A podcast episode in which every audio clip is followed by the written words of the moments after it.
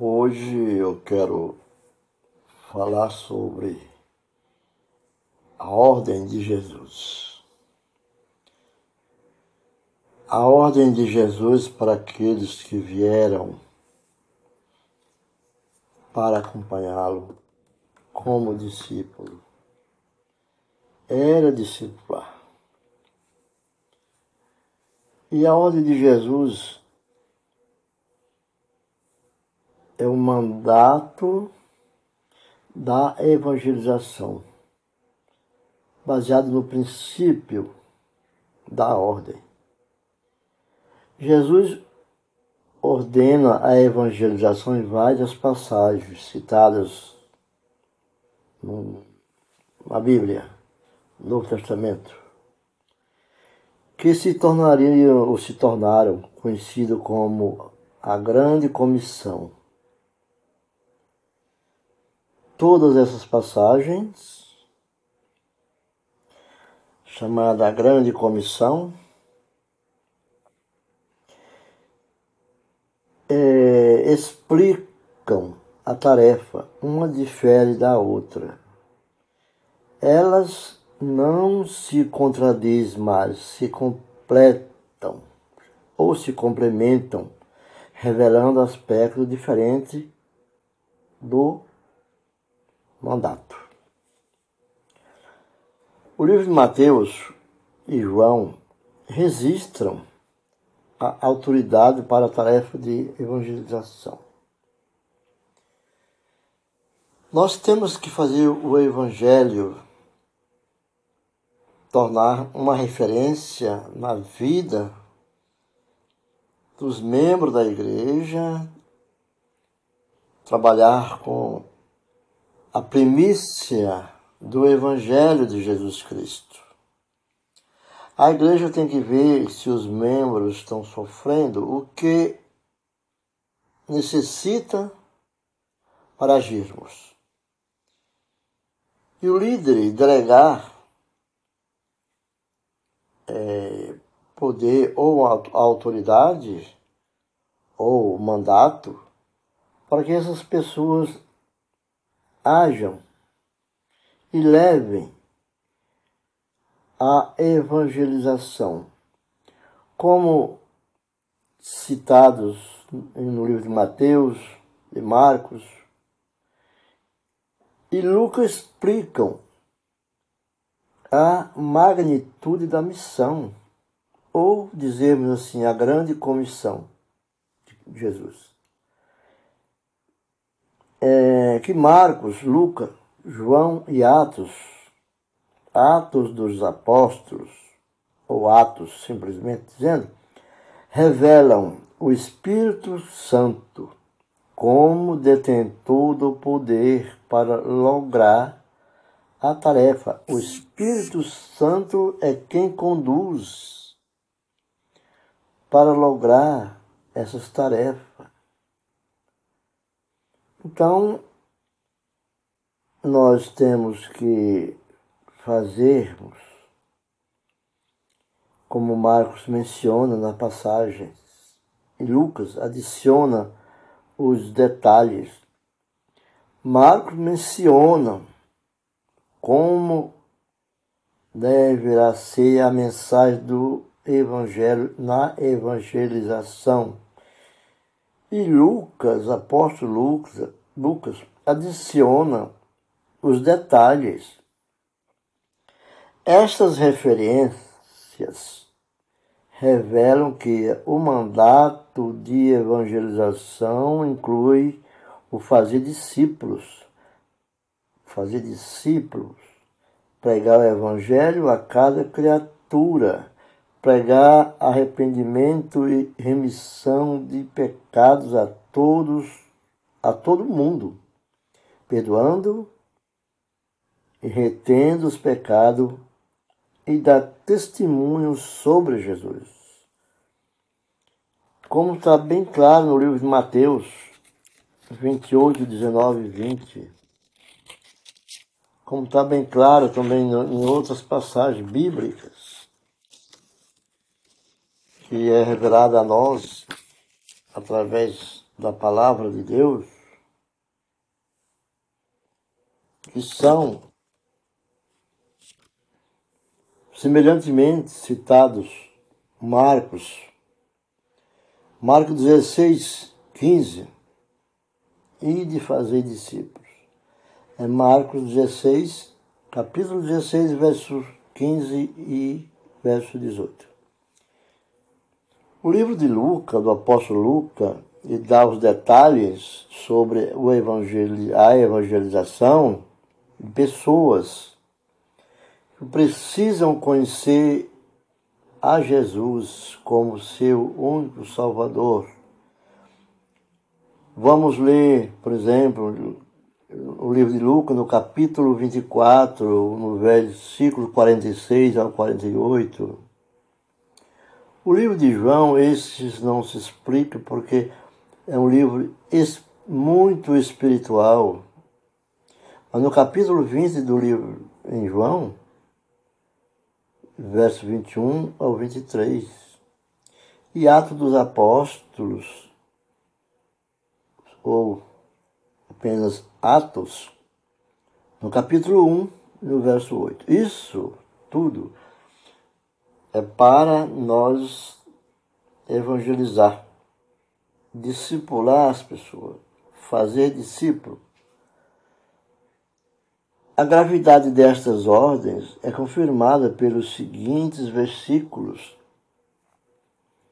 de Ezequiel capítulo 33, no verso 8, e Lucas 9, no capítulo 26. Porque a condição do mandato para a evangelização também se dá devido à condição dos campos de colheita do mundo. Precisamos de ceifeiros para essa colheita, de ceifeiros para essa colheita. Porque nós vivemos num mundo hoje muito é, contagiante, com muitas ferramentas que ajudam as pessoas até esquecerem problemas, mas não adquirindo conhecimento sobre Jesus. Então também se baseia no princípio de interesses, né? A evangelização, a evangelização deve ter feito com, deve ser feita com o sentimento de compaixão pelas almas perdidas. Paulo estava cheio de compaixão divina pelo pedido, ele estava pronto a ser amaldiçoado pelo próprio Deus, se apenas seus irmãos judeus pudessem salvar-se. Era isso que Paulo tinha. Ele, inclusive, foi a eles quando o ameaçaram matar e quando ele sofreu um em suas mãos. A compaixão de Jesus o fez enfrentar a cruz do Calvário. Jesus chorou devido à cegueira dos líderes religiosos em Jerusalém. Se houvessem mais lágrimas de compaixão em nossos olhos, nos olhos, olhares, lágrimas de compaixão em Cristo Jesus, para salvar a alma. Talvez houvesse menos choro no inferno entre os perdidos. O argumento não é não salvará. O argumento não salvará as almas. O argumento não, é, não salvará as almas. Alguém pode ter a verdade, mas se não se fala com amor e compaixão, ela matará em lugar de vivificar. Então vamos ter cuidado como dizia Paulo em, no livro de em Coríntios 13, capítulo 13, verso 13. A compaixão leva ao esforço incansável na evangelização, porque o amor tudo sofre, tudo crê, tudo espera, tudo suporta. 1 Coríntios 13, no verso 4, 7 e 8. Esses três versículos diz muito que nos leva à compaixão e o amor para salvar a alma e ganhar alma para Jesus. O Espírito de Deus libera tal compaixão amorosa, amorosa. E um fruto do Espírito Santo que cresce a partir de sua presença em nós. Isso é muito lindo porque nós estamos né, vendo nos dias de hoje que está, o que está acontecendo a gente descobre as coisas, as coisas, as coisas ainda que não nos contem, mas elas são reveladas. Que os moradores de muitos lugares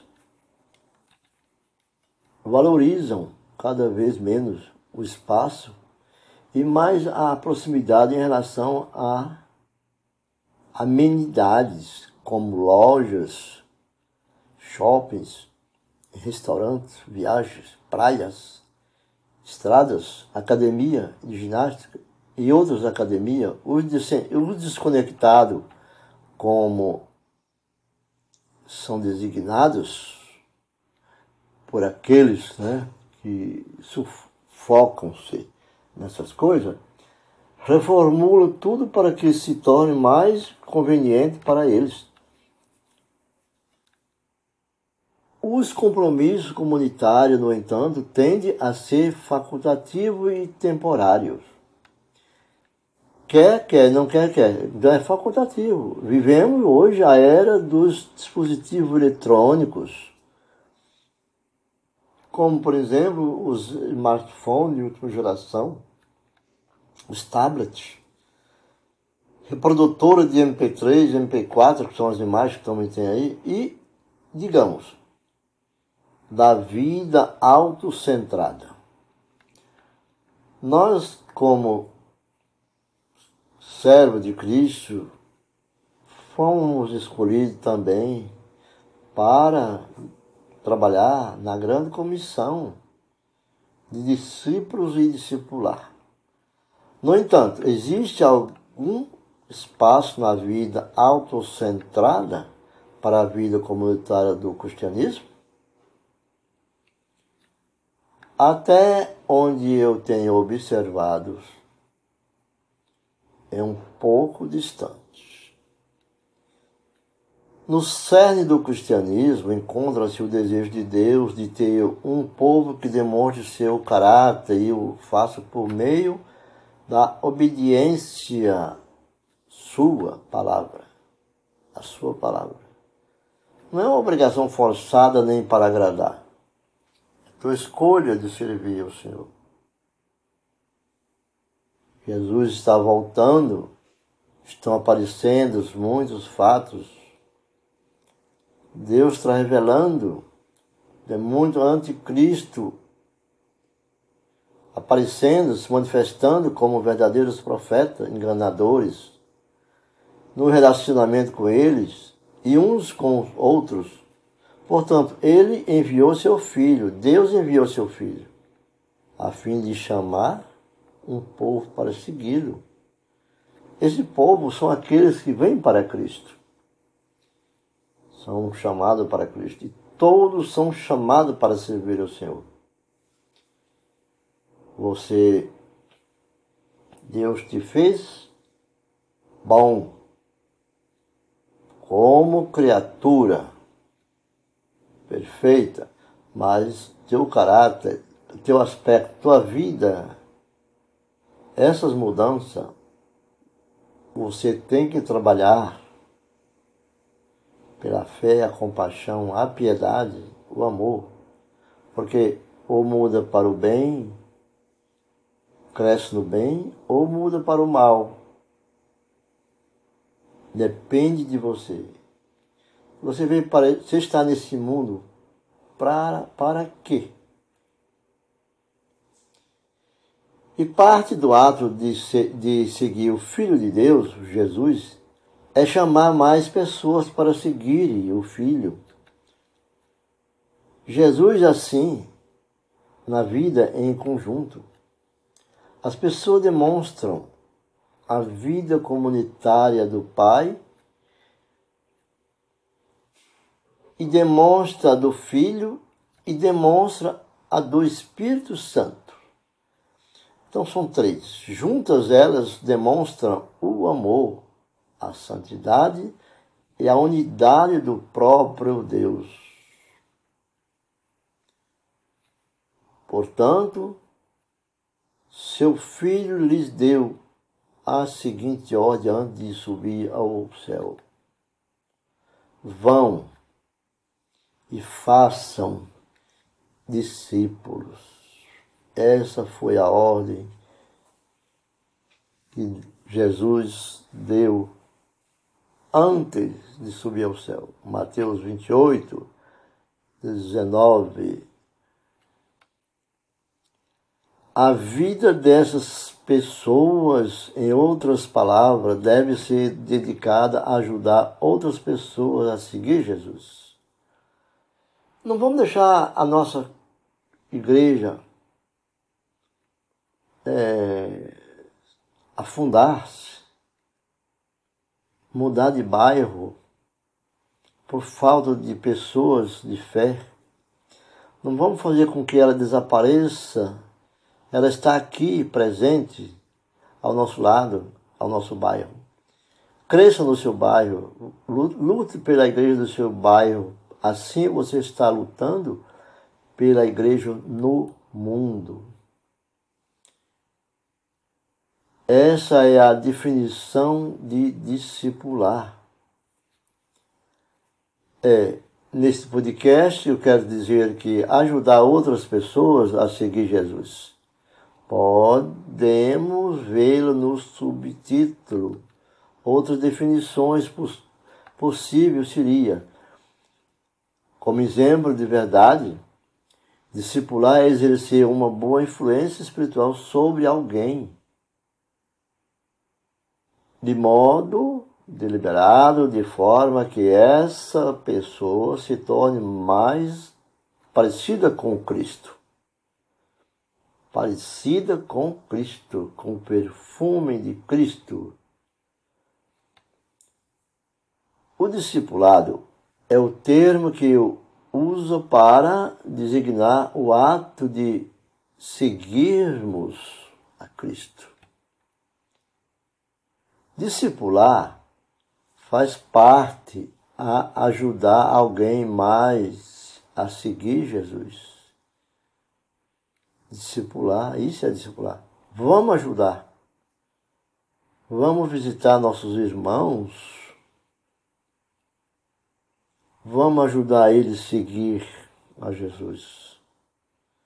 A sua ausência orgânica, você tem uma planta e ficar três, quatro, cinco dias sem vê-la, sem regar, sem pôr nutriente, água,